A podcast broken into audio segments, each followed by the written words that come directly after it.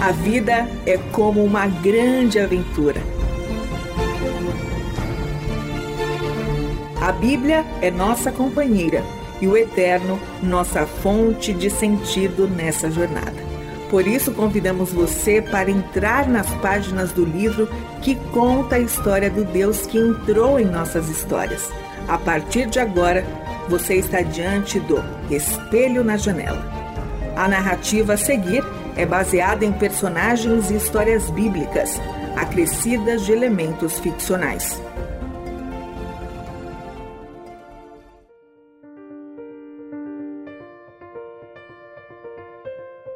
Eu sou apenas um observador. Eu sigo de longe. Eu vejo, verifico, registro.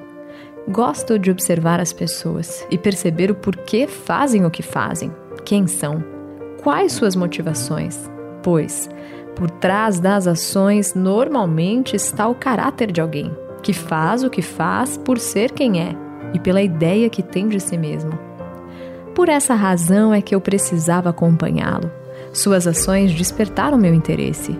Tínhamos muito em comum.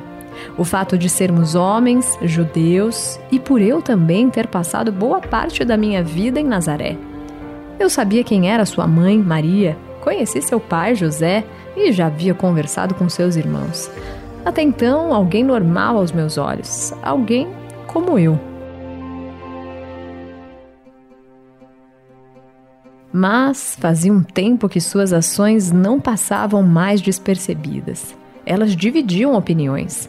Havia um grupo que gostava de Jesus e o admirava e ia aonde quer que ele fosse. E havia outra parte que se irritava com suas palavras, que se sentia desconfortável ou até ameaçada por sua presença. Eu não estava em nenhum desses lados. Como já disse, eu era apenas um observador, e um observador não deve ser parcial precisa ver, analisar, compreender o contexto e as ações. Por isso eu o seguia. Meu interesse foi sendo despertado quando boa parte dos samaritanos disseram que entregaram suas vidas a Jesus. Sucedeu que uma mulher trouxe um testemunho tão convincente, tão cheio de emoção, dizendo aos seus conterrâneos que Jesus sabia tudo ao seu respeito. E passou a instigar o povo com uma pergunta: Não seria ele o Messias? Dessa forma, muitos creram, devido ao testemunho dessa mulher. Mas depois, Jesus permaneceu entre os samaritanos por dois dias, e foi então que muitos creram nele e confiaram as suas vidas a esse homem, já não mais pelo testemunho daquela samaritana, mas porque o conheceram.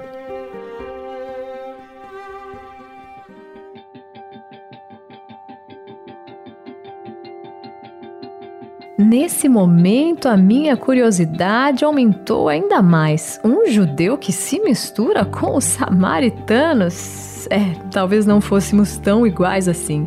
Mas antes de tirar as minhas conclusões, eu precisava continuar acompanhando. Não tão perto, ao ponto de as pessoas me confundirem com um dos seus. Nem tão longe, que não pudesse registrar o que as pessoas falavam ao seu respeito. Pode-se dizer que eu era mais um na multidão. Pensando bem, então seria importante eu nem dizer meu nome. Talvez agora eu esteja mais parecido com você, que me ouve, do que com Jesus, que no mínimo tinha a identidade mais singular que eu já conheci. Prosseguindo, pois não tenho muito tempo, eu sei que depois daqueles dois dias ele partiu para Galiléia. Eu dei risada ao saber que nessa ocasião ele disse aos seus chegados que nenhum profeta tem honra em sua própria terra. Eu diria mais a Jesus. Diria que muitas vezes, nem em outras profissões, eu mesmo me esforço tanto e não recebo reconhecimento dos da minha casa. Ah, mas deixa isso para lá, depois eu falarei sobre mim. Aconteceu que quando Jesus chegou onde ele queria, os galileus lhe deram boas-vindas, pois presenciaram tudo o que ele havia feito em Jerusalém, uma vez que eles também estiveram lá por ocasião da festa da Páscoa. Mas em poucos instantes, aquela atmosfera de acolhida deu lugar a um clima tenso.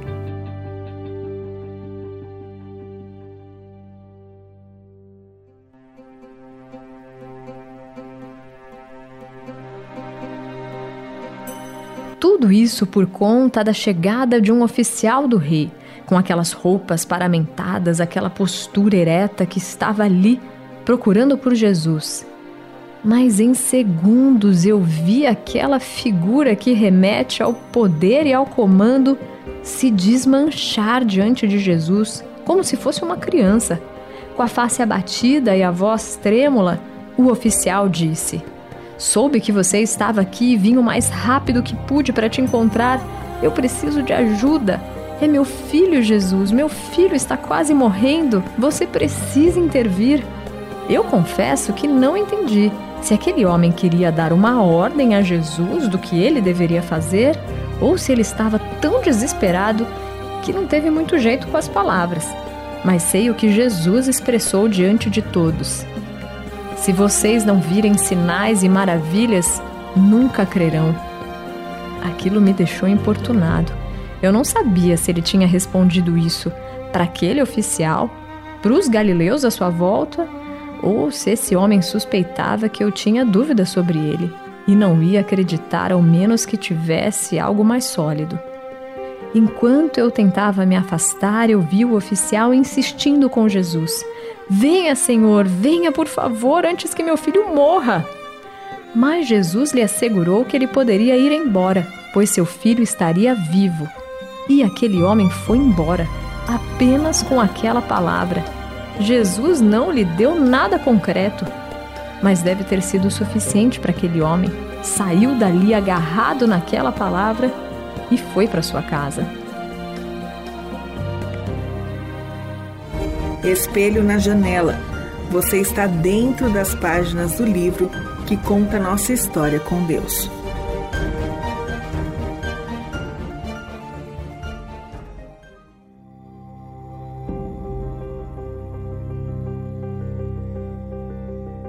Eu comecei a transpirar.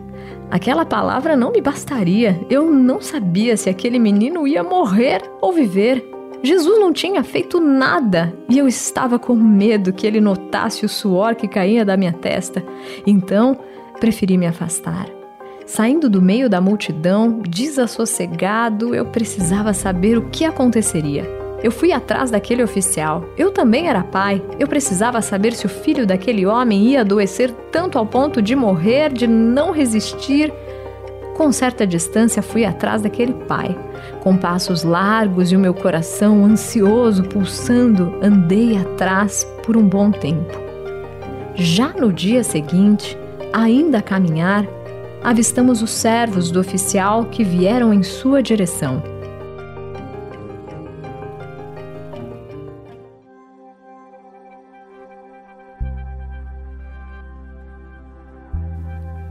Com semblantes alegres, os homens foram ao encontro do seu chefe com a notícia: Senhor, seu filho está vivo! Com lágrimas nos olhos e grande gratidão, ele perguntou: Em que momento ele melhorou? Vocês saberiam me dizer exatamente a que horas ele ficou bem? Os seus empregados disseram que foi a uma hora da tarde do dia anterior. Eu quase engasguei, pois era nesse momento que Jesus se despediu daquele oficial, dizendo que ele poderia ir para casa, pois seu filho continuaria vivo. O oficial ficou maravilhado. Dava para ver na cara daquele homem que alegria escapava dos seus lábios. E passados poucos dias, eu presenciei toda aquela família se assumir como seguidores de Jesus.